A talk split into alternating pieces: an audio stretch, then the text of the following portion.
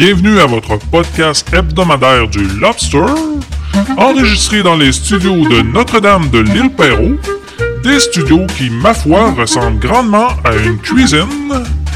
Voici votre dose de divertissement où le plaisir et la bonne humeur sera toujours au rendez-vous. Accueillez-le avec amour, votre animateur, Freddy Boy.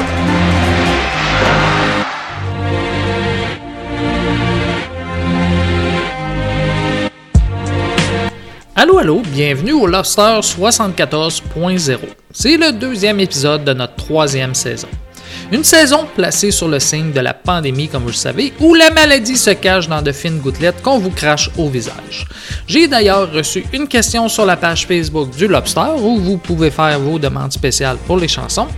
On me demandait si on peut recommencer à prendre des douches ou il faut uniquement continuer à se laver les mains. Eh bien, pour l'instant, on continue avec seulement les mains, c'est ce que recommande la santé publique. Mais on ne se décourage pas. Signe que le personnel médical manquera pas d'équipement pour la deuxième vague, c'est que le Costco ou le Club Price pour les anciens est rendu qui vend les produits de protection en vrac. Je suis revenu hier avec 4 litres de désinfectant à main pour 20 Ça va me permettre de remplir pendant au moins un an les petites bouteilles que je traîne partout.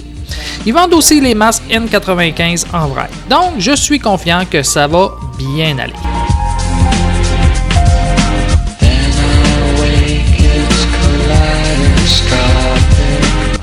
Petit rappel pour ceux qui me le demandaient, l'équinoxe d'automne va avoir lieu le 22 septembre cette année. C'est le moment où la durée du jour et de la nuit sont égales. Pourquoi le 22 et non pas le 21 C'est que la Terre ne tourne pas autour du Soleil en exactement 365 jours, mais plutôt 365 jours, 5 heures et 46 minutes, ce qui explique pourquoi on ajoute un 29 février les années bissextiles. Bref, l'automne arrive le 22 septembre cette année vers 15h30 son représentant devrait être dans tous les centres d'achat pour accueillir les petits-enfants et donner des cadeaux.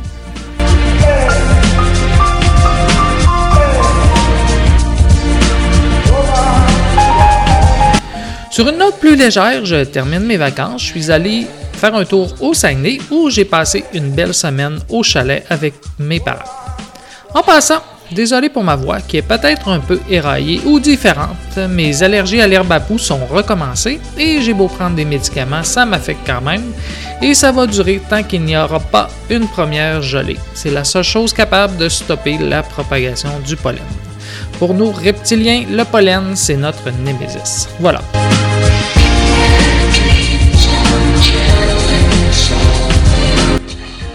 Qu'est-ce que j'ai fait durant mes vacances au chalet? Ben, plein de choses relaxes loin du monde informatique et électronique. Tout d'abord, on était en plein temps des bleuets. Les bleuets étaient mûrs et prêts à être ramassés.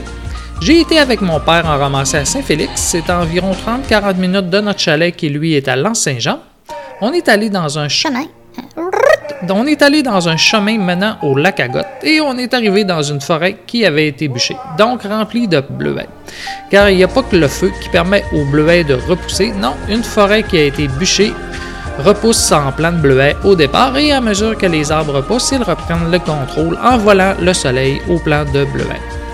Donc, nous, on est resté environ 2h30 dans notre spot à bleuets, ce qui nous a permis de remplir une grosse chaudière et deux gros contenants. Les bleuets étaient gros et pas mal tous mûrs, donc ça allait vite pour ramasser. De retour au chalet, ma mère en a congelé. Elle a aussi fait du chocolat au bleuet et on en a gardé pour manger frais. C'était bien. Sinon, on a aussi travaillé un peu sur le garage au chalet que mon père a construit cet été. On a terminé le deuxième étage intérieur et construit une rampe permettant d'entrer le 4 roues et la tracteur dans le garage. Une autre journée, j'ai été ramasser des champignons sauvages. Et oui, le lobster, c'est le nom du, euh, du, podcast que vous écoutez, mais aussi une sorte de champignon sauvage. C'est un gros champignon orange qu'on trouve dans les forêts d'épinettes et de sapins cette année, c'est une grosse année pour ce genre de champignons. Il y en a beaucoup. En fait, le voisin me dit que si on en voulait, qu'il en avait vu partout et qu'on pourrait facilement en ramasser sans livres. Mais bon, c'est trop. Je me suis contenté d'en ramasser derrière le chalet seulement. On les a fait sécher et j'en ramène un gros sac plein que je vais manger. C'est délicieux quand on les réhydrate dans de la sauce brune pour le steak. Une autre journée, il mouillait. Euh, donc, cette journée-là, on en a profité pour planter tous les plantes aquatiques que j'avais amenées pour le bassin d'eau.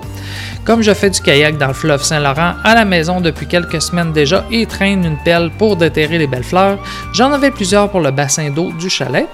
Des riz avec leurs longues fleurs violettes, des nénuphars blancs, de la renouée qui fait une fleur rose. Bref, on a préparé ça pour le bassin d'eau. Finalement, le reste du temps, j'ai fait ce qu'on fait toujours au chalet. On s'assoit dehors et on jase, en faisant pas grand-chose.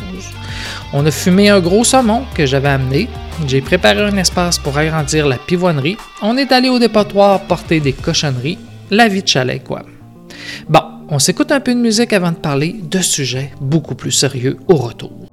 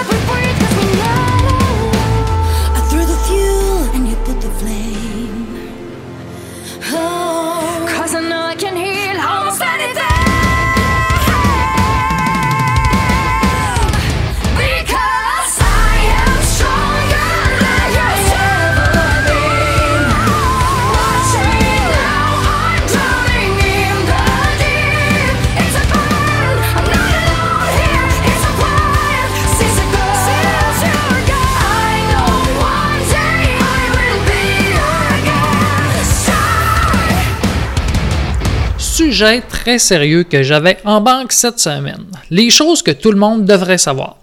Souvent, très souvent même, certaines choses sont qualifiées de savoir commun, sous-entendu quelque chose que tout le monde connaît. Sauf que ce fameux savoir n'est pas si commun que ça. Donc, j'ai pris le temps de compiler certaines choses que mes lobsters devraient connaître. Voici donc un top 15 des choses à savoir dans votre propre intérêt. Bon, on part fort avec ceci. Le bocal à poisson rouge est le pire endroit pour leur survivre. Bon, ces bocaux ne sont pas du tout adaptés à une vie saine pour ces poissons car ils ne génèrent pas assez d'oxygène et ne permettent pas une filtration correcte. Ça revient globalement à mettre votre poisson dans la toilette en lui demandant de vous montrer ses plus belles couleurs et de n'être jamais malade. Donc, pour vos poissons, lâchez le fameux bocal, plantez-y des plantes pour le recycler. They're creepy and they're kooky, mysterious and spooky.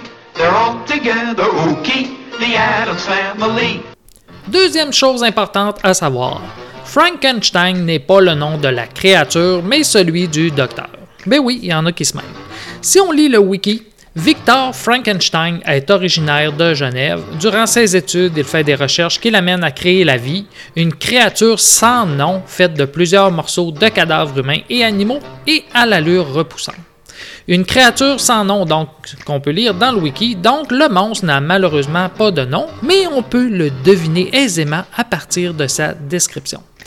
Ses yeux ont généralement une expression d'égarement et même de folie, mais à certains moments, si on, on lui témoigne quelque bonté ou si on lui rend le moindre service, toute sa physionomie s'illumine.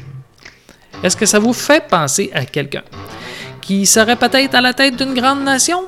Hmm, si j'étais vous, j'opterais pour le prénom de Donald. The house is a museum. When people come to see 'em, they really are a scream. The Adams Family. Troisième chose importante que tous devraient savoir. La Lune tourne autour de la Terre et la Terre tourne autour du Soleil. C'est évident, vous croyez? On a pourtant posé la question à l'émission de nos cousins français. Qui veut gagner des millions? Qu'est-ce qui gravite autour de la Terre? La Lune, le Soleil, Mars, Vénus. Alors, euh,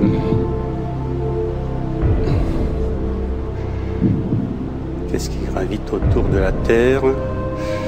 Prenez votre temps et Ouais. s'il y avait un doute, utilisez un joker. Tout à fait. Je vais faire appel au, au public. D'accord, public à votre télécommande s'il vous plaît.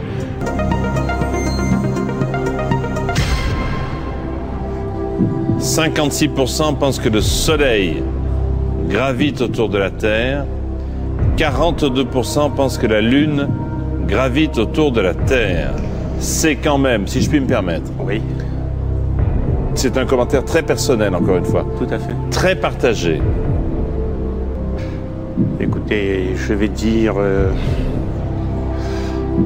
Mars, non, c'est sûr. Vénus, non. La Lune, euh, qu'est-ce qui gravite autour de la Terre? C'est le Soleil. Allez, réponse B. Le Soleil. C'est votre dernier mot. Je vais. Le Soleil, non. Allez, le Soleil, c'est mon dernier mot. Faut foncer. Sophie, vous n'avez pas l'air contente.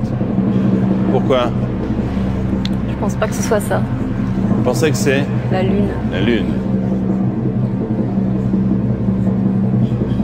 Qu'est-ce qui gravite autour de la Terre? C'est la Lune. Eh oui. Ah Henri. Soleil. Eh oui. Et oui, Henri, tu es un gros connard, comme diraient nos amis français. Quatrième chose qu'on doit savoir, Dans la Bible, le fruit défendu du jardin d'Éden n'était pas une pomme. En effet, le fruit défendu est d'abord, selon le récit biblique de la Genèse, le fruit de l'arbre de la connaissance du bien et du mal planté au milieu du jardin d'Éden, qui donne la connaissance du bien et du mal. Même si le pommier est le plus souvent cité parce que c'est un arbre courant en Europe, l'espèce de l'arbre n'est pas indiquée dans les textes. Ainsi, selon les interprétations, le fruit défendu serait une pomme, une poire, une figue ou une grenade. Donc, on est plus proche de la salade de fruits comme mélange défendu. Neat. Sweet. Cinquième chose qu'on devrait tous savoir, c'est la meilleure à mon avis. Saviez-vous que si on appuie sur les touches CTRL, majuscule et la lettre T, que ça restaure l'onglet que vous avez malencontreusement fermé sur votre navigateur? Et oui, vous pouvez le tester. Ouvrez Chrome ou Internet Explorer, allez sur le site du Lobster et si vous fermez l'onglet et appuyez sur les touches CTRL majuscule et la lettre T en même temps, ça remet l'onglet en place. Moi, je ne savais pas. Et voilà, cette cinquième chose à savoir complète ce petit segment de mon top 15 des choses à savoir. So get a witch's shawl on, a broomstick you can crawl on. We're gonna pay a call on the Adams family.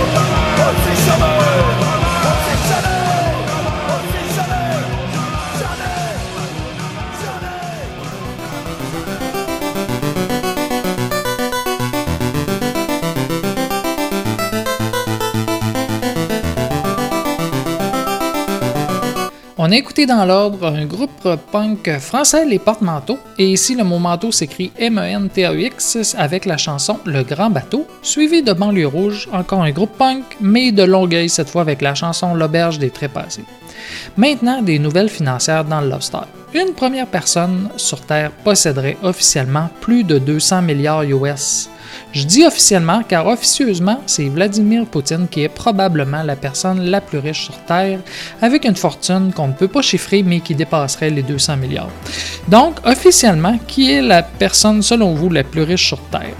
Eh bien, c'est Jeff Bezos, le fondateur d'Amazon, dont la valeur a atteint 205 milliards de dollars américains mercredi 26 août 2020 soit 90 milliards de plus quand même que la deuxième personne la plus riche au monde, qui est Bill Gates. Donc, la fortune de l'homme de 56 ans est la plus importante mesurée par le magazine Forbes depuis qu'il a commencé à dresser son palmarès des personnes les plus riches de la planète, et ce en tenant compte de l'inflation. La valeur des actions d'Amazon a bondi de presque 80 % depuis le début de l'année, notamment en raison de la hausse du magasinage en ligne liée à la pandémie. Donc la pandémie semble influencer et euh, favoriser Amazon. Donc la fortune de Bezos, estimée à 115 milliards de dollars américains au 1er janvier 2020, a suivi la même trajectoire que les actions d'Amazon.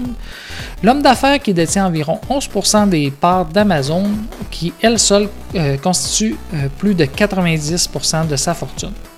Jeff Bezos n'est pas le seul à atteindre de nouveaux sommets parmi les géants numériques cette semaine. Il y a la valeur de Mark Zuckerberg qui a en effet dépassé pour la première fois la barre des 100 milliards. Sa fortune est maintenant estimée à 109 milliards de dollars américains. C'est quand même des montants d'argent assez astronomiques, trop d'argent à mon avis pour une seule personne. Euh, Jeff Bezos, lui, fait des choses très utiles avec son argent. Je lis qu'il a investi 42 millions de dollars dans une horloge mécanique située au Texas. Cette horloge pourrait donner l'heure exacte pour les 10 000 prochaines années. Donc, euh, on voit qu'il investit bien son argent. C'est vraiment le genre de choses que l'humanité a besoin. Non, sans blague, il peut bien, euh, ce genre de gens peuvent bien faire ce qu'ils veulent avec leur argent. Moi, avoir des montants astronomiques d'argent, j'investirais dans la recherche pour faire un parfum à l'odeur de moufette et j'aurais des nains qui font des cabrioles à toute heure du jour sur ma pelouse. Donc, chacun ses rêves.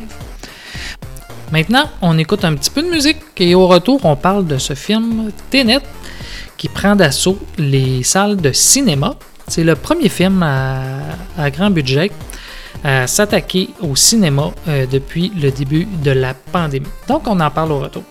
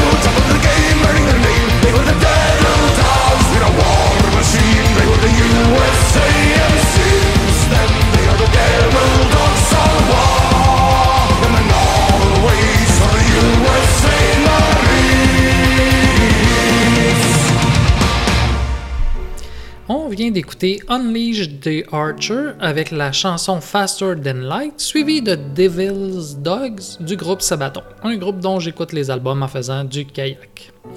Maintenant, je voulais vous parler du film Tenet. C'est le premier film à gros budget à entrer dans les cinémas depuis la pandémie.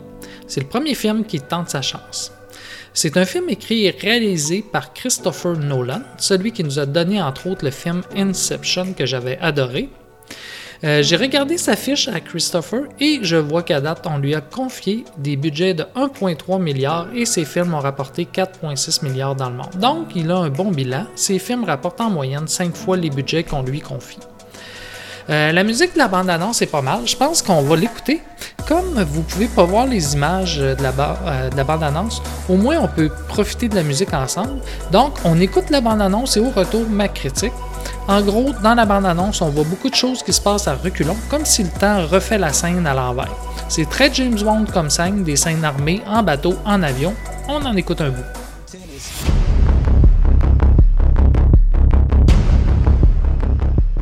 Une de ces balles est comme nous et voyage à travers le temps, en marche avant. L'autre va en marche arrière. Vous pouvez les différencier?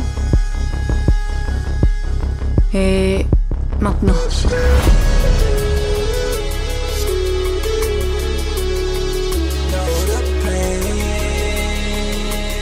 Pourquoi ça fait si bizarre?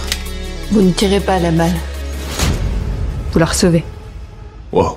I done went back in myself, felt like hell. Work, I risked it, pace yourself. How you living? Know you thrilling off a sinning. How I got my stripes and business backing out in the street. Run this wild, let it be. Rages out, gotta eat. Not a vibe, but away with the sound. By the way, counting down by the days. C'est qui cet Américain? Il a l'air sympathique. Je l'ai invité au dîner. Il a un bon coup de poing pour un diplomate.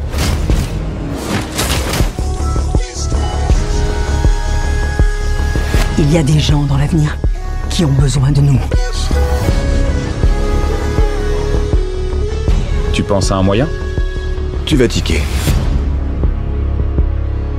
Le problème, ce n'est pas la durée, c'est ressortir en vie. La chanson qu'on entend dans la bande-annonce et en arrière-plan en ce moment, c'est The Plan de Travis Scott, si jamais certains euh, d'entre vous en cherchaient le nom. Bon, maintenant ma critique du film. Suspense. Eh bien, combien je donne sur 10 Je sais pas. J'ai pas vu le film. Moi, j'ai écouté Jumanji, le prochain niveau, et j'ai bien aimé. C'était divertissant, sans pour autant être un grand film. Mais un film qui s'écoute très bien en famille. Donc, je donne 7 sur 10 à Jumanji de Next Level, et pour Tenet, il va falloir aller le voir par vous-même et vous faire votre propre avis. Bon, je me trouve un peu drôle, mais euh, je peux quand même vous dire que c'est un film qui est long, 150 minutes pour Tenet, budget de 250 millions, et la chroniqueuse au micro de Paul Arcan ce matin en disait que c'était compliqué à comprendre, que si vous maîtrisiez pas très bien l'anglais, d'aller le voir en français pour ne pas vous perdre dans l'intrigue.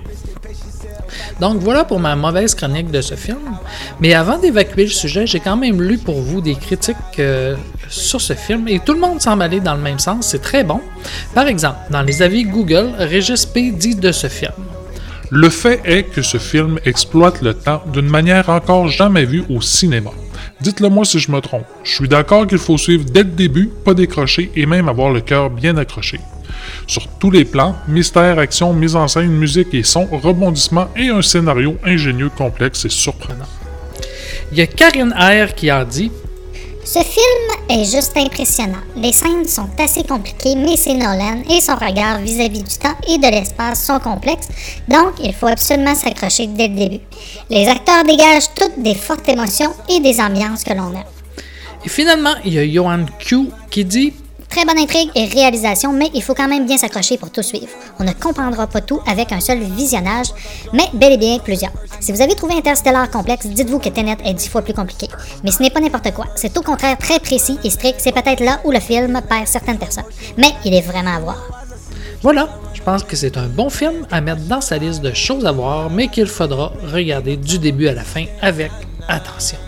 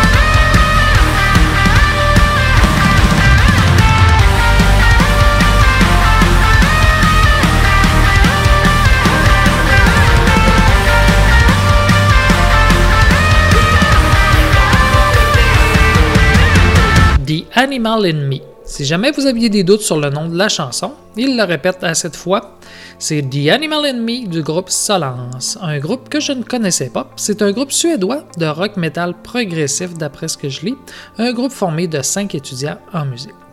Sinon, maintenant, on attaque mon dernier sujet, un sujet qui revient de temps en temps dans le Lobster, une fois par année, et comme on est rendu à la saison 3, c'est probablement la troisième fois que je vous en parle.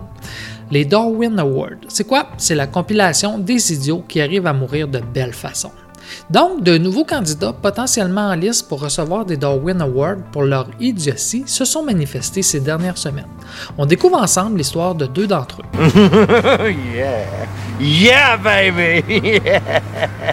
Le premier, Tetsu, 47 ans. Titre de son histoire En fin de compte, le froid n'était pas le coupable. Donc, ça commence le 28 octobre 2019, Japon. Mes mains sont engourdies, mais doivent faire fonctionner un téléphone intelligent, a murmuré Tetsu, 47 ans, à son public en direct alors qu'il dérapait et trébuchait sur un sentier enneigé du mont Fuji. J'aurais aimé avoir apporté des compresses chauffantes, a-t-il déploré, puis on l'a entendu dire Attendez, je pense que je glisse. À 100 km à l'ouest de Tokyo, l'emblématique mont Fuji est l'une des trois montagnes sacrées du Japon, un sommet volcanique de 12 389 pieds visité par des pèlerins religieux, des alpinistes, des touristes. Le trek est froid et glissant même pendant la brève saison estivale. En basse saison, les stations sont fermées et les conditions de montagne sont carrément hostiles et inhospitalières. Un grimpeur d'hiver a besoin de l'équipement approprié, d'une expérience d'escalade et d'un booster de bon sens. Tetsu, hélas, manquait des trois.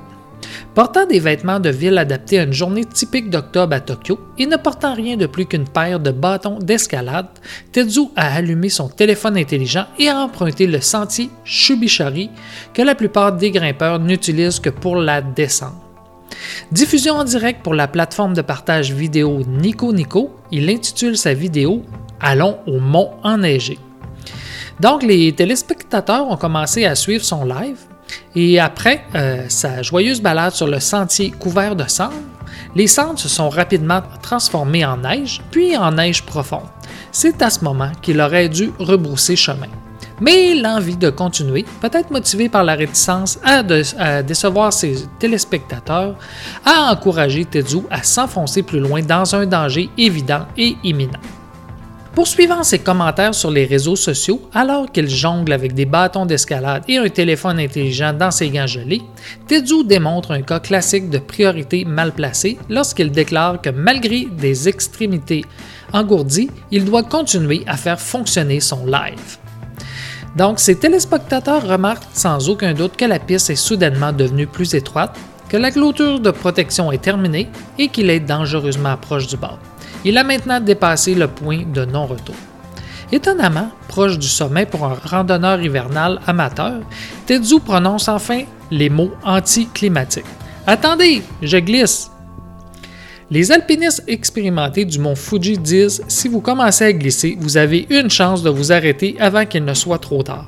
Donc, euh, y aurait pu à ce moment-là laisser tomber son téléphone et enfoncer ses bâtons d'escalade dans le sol pour arrêter de glisser. Mais non, en un instant, il devient évident que son téléphone intelligent est le plus intelligent des deux. Toujours en streaming en direct, Tetsu entame une glissade incontrôlée sur la pente rocheuse enneigée et ne pense qu'à cadrer euh, sa descente mortelle à l'écran. Bon, je vous passe le reste de l'histoire, j'ai regardé le vidéo, on y voit Tetsu qui glisse et qui essaie de nous montrer qu'il glisse, et finalement il tombe dans le vide. Quelques secondes plus tard, les images du téléphone s'arrêtent brusquement. C'est terminé pour Tetsu et son live. yeah! Yeah, baby! Un autre cas d'idiotie morbide.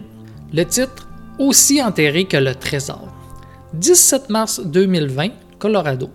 Michael Sexton, 58 ans, a lu sur l'existence d'un trésor enfoui dans un livre écrit par un marchand d'art excentrique et controversé nommé Forrest Fenn. Dans le livre The Thrill of the Chase, Fenn prétend qu'il a lui-même enterré pour 2 millions de dollars de pièces d'or et d'autres artefacts quelque part dans les montagnes rocheuses et donne des indices tout au long du livre faisant allusion à son emplacement secret dans neuf vers de poésie. Bon, ce genre de livre existe sur des trésors cachés. Souvent, la personne cache vraiment le trésor et espère vendre assez de livres pour se rembourser. Donc, la tentation était grande pour Michael.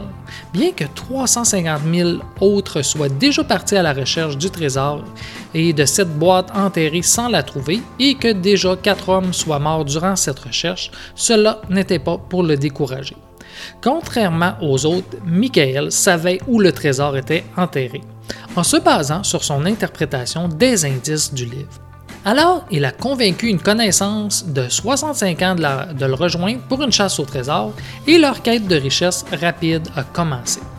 En février 2020, ils se sont rendus au Dinosaur National Monument à la frontière entre le Colorado et l'Utah. Michael était tellement certain qu'il savait où se trouvait le trésor que ni lui ni son collègue ne se préparaient à passer la nuit dans les montagnes, en supposant sans doute que s'il partait assez tôt, il serait rentré au coucher du soleil 2 millions de dollars plus riches. Eh bien, Michael avait tort. Ils n'ont trouvé aucun trésor et ont perdu leur repère. Froid, affamé et désorienté, l'avenir était sombre pour Michael et son ami. Frissonnant et proche de la mort, ils ont heureusement été retrouvés juste à temps par une équipe de recherche et de sauvetage qui les a fait descendre de la montagne. Bon, on pourrait penser qu'à ce moment-là, ayant survécu à une telle expérience, Michael aurait mieux appris. Mais il ne l'a pas fait. Un mois plus tard, suffisamment rétabli, il part pour une deuxième expédition. Une fois de plus, il a gentiment convaincu le collègue de 65 ans de le rejoindre parce que cette fois, promet-il, ils trouveront le trésor. Donc, mardi 17 mars, ils ont quitté euh, Denver avec quelques barres chocolatées, deux bouteilles d'eau et un exemplaire du livre de Fenn et les vêtements qu'ils portaient sur le dos. Donc, on voit qu'ils sont bien équipés. Donc, juste à l'extérieur du parc, les deux hommes ont loué des motoneiges et les ont chargés sur le plateau de leur camionnette L'agent de location perplexe a regardé les chasseurs de trésors non préparés partir vers la limite nord-ouest du parc, se demandant dans combien de temps la paire improbable serait de retour. Et c'est à la tombée de la nuit que le loueur de motoneige a dû avertir les autorités, les deux champions n'étant pas de retour. Donc, les recherches ont commencé le matin du vendredi où le camion euh, vide a rapidement été retrouvé, le lendemain, le samedi matin, les secours ont retrouvé les motoneiges abandonnés et ont vu que Michael et son ami avaient imprudemment continué à marcher en laissant les motoneiges enlisés derrière eux. Samedi après-midi, ils ont localisé les deux hommes à environ un mille des motoneiges, ironiquement à l'endroit exact du sauvetage précédent un mois plus tôt. Michael a été ramené de la montagne, mais cette fois dans un sac mortuaire. Son ami, lui, a survécu et refuse à ce jour de parler de leur épreuve. Et tout récemment, en juin 2020, le trésor aurait finalement été découvert. Mais c'est l'auteur du livre qui a dit ça, Forrest Fenn lui-même, sans fournir plus de détails. Donc, l'intégrité de Fenn a été mise en doute, entre autres par le FBI, et plusieurs poursuites ont depuis été intentées contre lui par diverses personnes. Voilà, une belle petite histoire qui finit mal.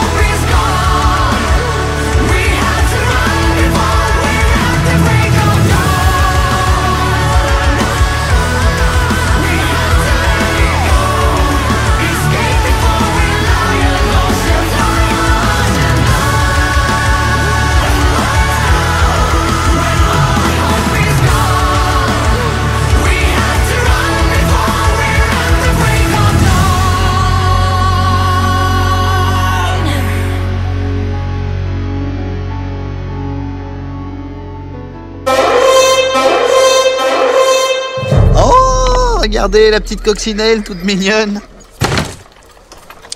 Mais qu'est-ce que vous foutez? Je crois qu'elle vous dérangeait J'ai pas dit, hein, regardez la petite coccinelle toute mignonne.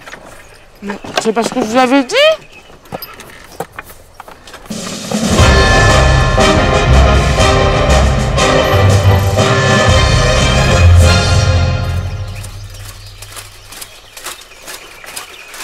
Eh ben, il est pas à côté le camp ennemi, je vous le dis, moi. Alors, ils se rendent ou ils se rendent pas? Ah non, ils se rendent. Pètent de trouille, c'est con. Quand même. Comme quoi les catapultes, ça coûte cher, mais ça impressionne. Oh merde. Qu'est-ce qu'il y a Oh non, j'ai oublié votre cadeau là-bas. Quel cadeau Bah, le cadeau, c'est une tradition chez Séglan. Quand on se soumet, on donne un truc au chef d'en face. Oh non, mais on s'en tape de ça, non Ah, ils vont mal le prendre, hein. Qu'est-ce qu'on en a à foutre Ils se rendent, de toute façon. Et si on va pas chercher le cadeau, ils vont se vexer. Et ils vont peut-être pas se rendre. Qu'est-ce que c'est comme cadeau Un bouc Quoi Un petit bouc C'est précieux pour eux, hein. Oh, les pigus Mais qu'est-ce que vous voulez que je foute d'un bouc c'est un petit mâle. Il s'appelle Ferme ta gueule. Et quand il est né, il arrêtait pas de couiner. Oui, oh oui Vous avez l'intention de me donner des explications ou pas? À propos de quoi? À propos de ça C'est un peu compliqué, c'est une histoire de protocole en fait. Je suis pas sûr que ça vous intéresse des masses, le protocole. Le protocole, non. Mais ce que vous foutez avec un bouc dans mon lit, je me ferais volontiers une idée. Disons que c'est un cadeau. On vous offre des boucs à vous maintenant? On m'offre des tas de choses. Bon, est-ce que vous pouvez vous dépêcher de ramener ce machin à la bergerie? Mais je vais pas le mettre à la bergerie, il faut le nourrir au biberon. Ils l'ont retiré à sa mère trop tôt, ces cons-là. D'ailleurs, il doit avoir les crocs. Vous vous rendez compte que vous amenez des boucs dans ma chambre? Mais j'amène pas des boucs déjà. Et puis je vais vous dire une chose, hein. Alors si le service vous débecte, eh ben, rien ne vous empêche de retourner chez votre père. La vie à la ferme, y a rien de plus simple. Bravo, très classe. Tout ça pour pas fournir d'explications. Mais j'ai pas d'explication à fournir, je suis chez moi. N'oubliez pas que si vous n'étiez pas ma maîtresse, à cette heure-ci, vous seriez en train de trier des blettes pour la, la soupe de demain. Mais l'intérêt, justement, d'être votre maîtresse, c'est d'arrêter de vivre comme une pécore. Non, mais parce que si c'est pour dormir avec des boucs, effectivement, j'aurais mieux fait de rester chez moi. Mais retournez-y chez vous, personne vous retient. On est bien, nous. Hein, mon titou? Oui, doucement. C'est quand même pas facile. hein. Comment il s'appelle? Ferme ta gueule.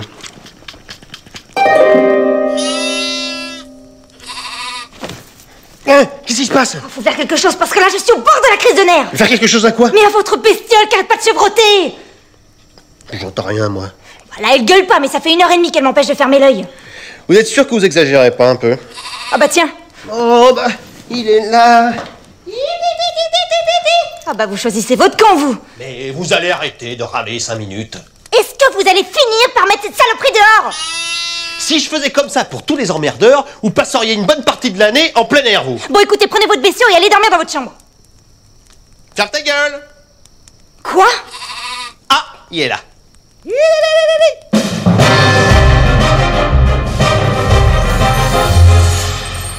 On se demande vraiment qui vous préférez. Quelle est la différence entre la chèvre et vous? Je sais pas, mais je sens que ça va pas me plaire. La chèvre, elle avait les cinq minutes. Vous, vous râlez depuis trois heures. Pensez-y. Oh, c'est malin. Ferme ta gueule. Oh, et puis ce nom. Non, non, là c'était pour vous. Saviez-vous que la Terre a eu de la visite dernièrement?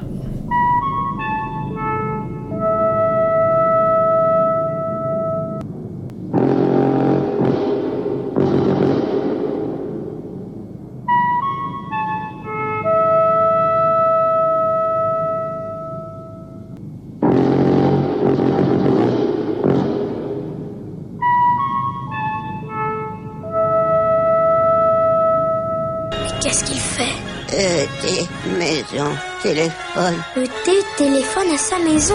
Comme vous ne l'avez encore jamais vu. Et non, aucun de ceux-ci. Il était minuit 8 heure du Québec le dimanche 16 août quand 2020 QG est passé au plus près de la Terre. Personne ne l'avait vu arriver.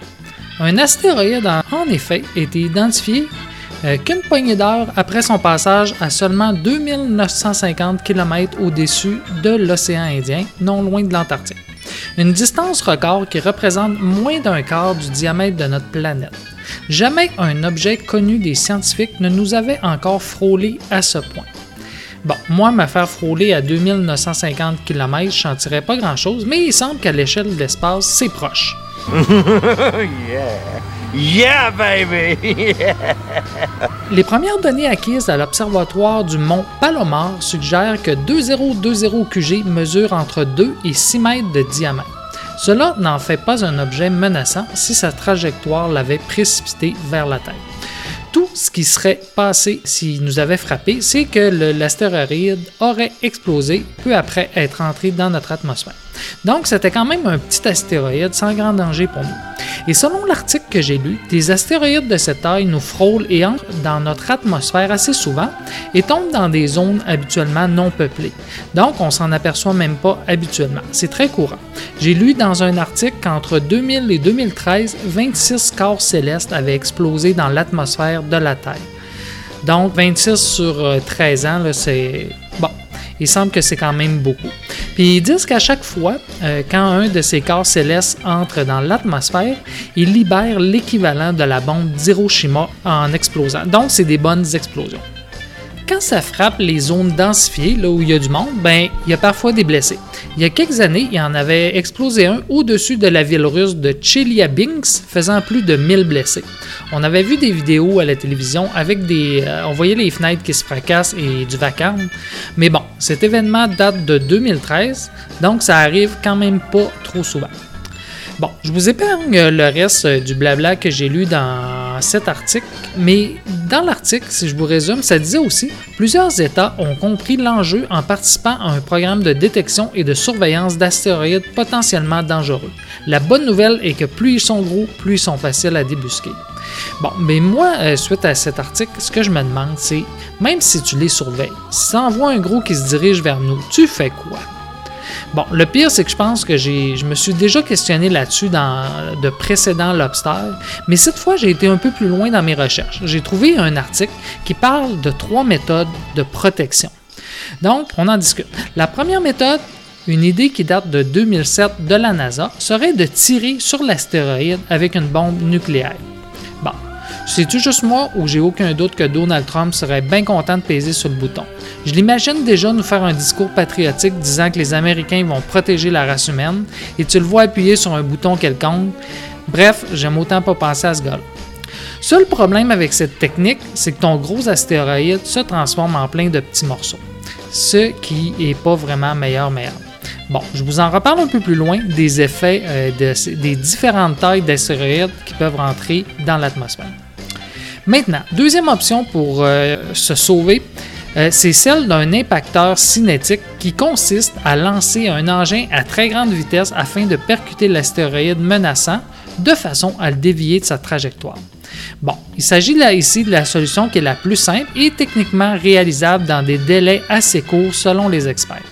Que pensez-vous qu'on pourrait bien tirer sur un astéroïde qui se dirige vers nous? Moi, je propose de remplir la Station spatiale internationale de ciment et de la propulser à grande vitesse avec des fusées vers l'astéroïde. Donc, moi, cette deuxième option me plaît, mais je doute pas que Trump surveillerait le résultat, prêt à appuyer sur son bouton pour lancer ses bombes si ça marche pas. Le seul problème avec cette technique de déviation, pour que ça marche, il faut le savoir 2 à 5 ans avant. Si on détecte l'astéroïde un an avant l'impact prévu, il est trop tard selon les spécialistes, car l'effet de l'impact fait dévier seulement un petit peu l'astéroïde.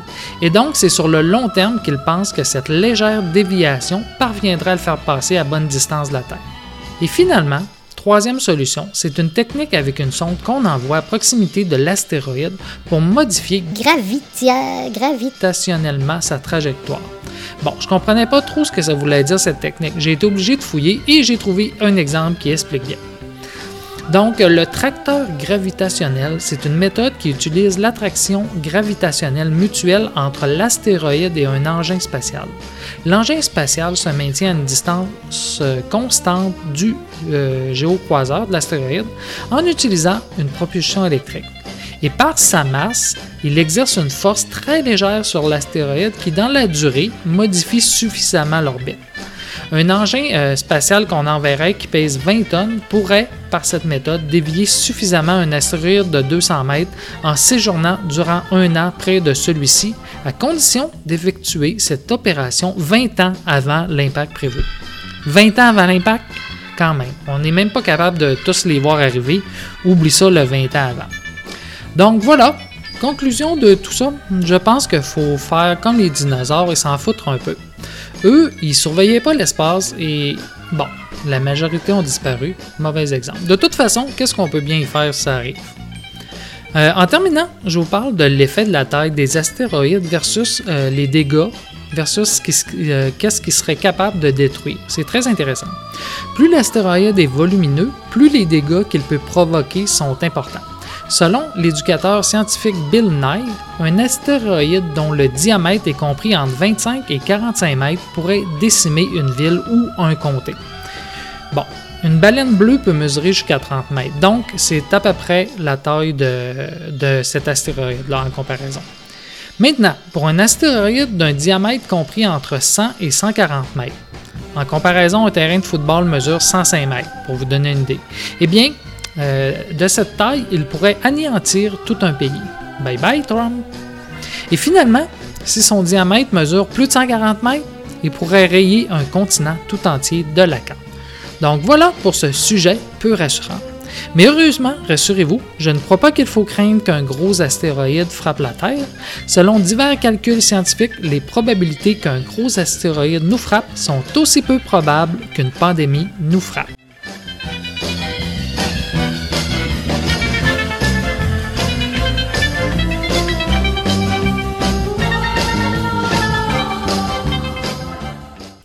Sur ce, sur ce, je vous laisse apprécier la fin de la fin de la fin de la Les pièces de musique qui vont suivre sont une de We Are Magonia.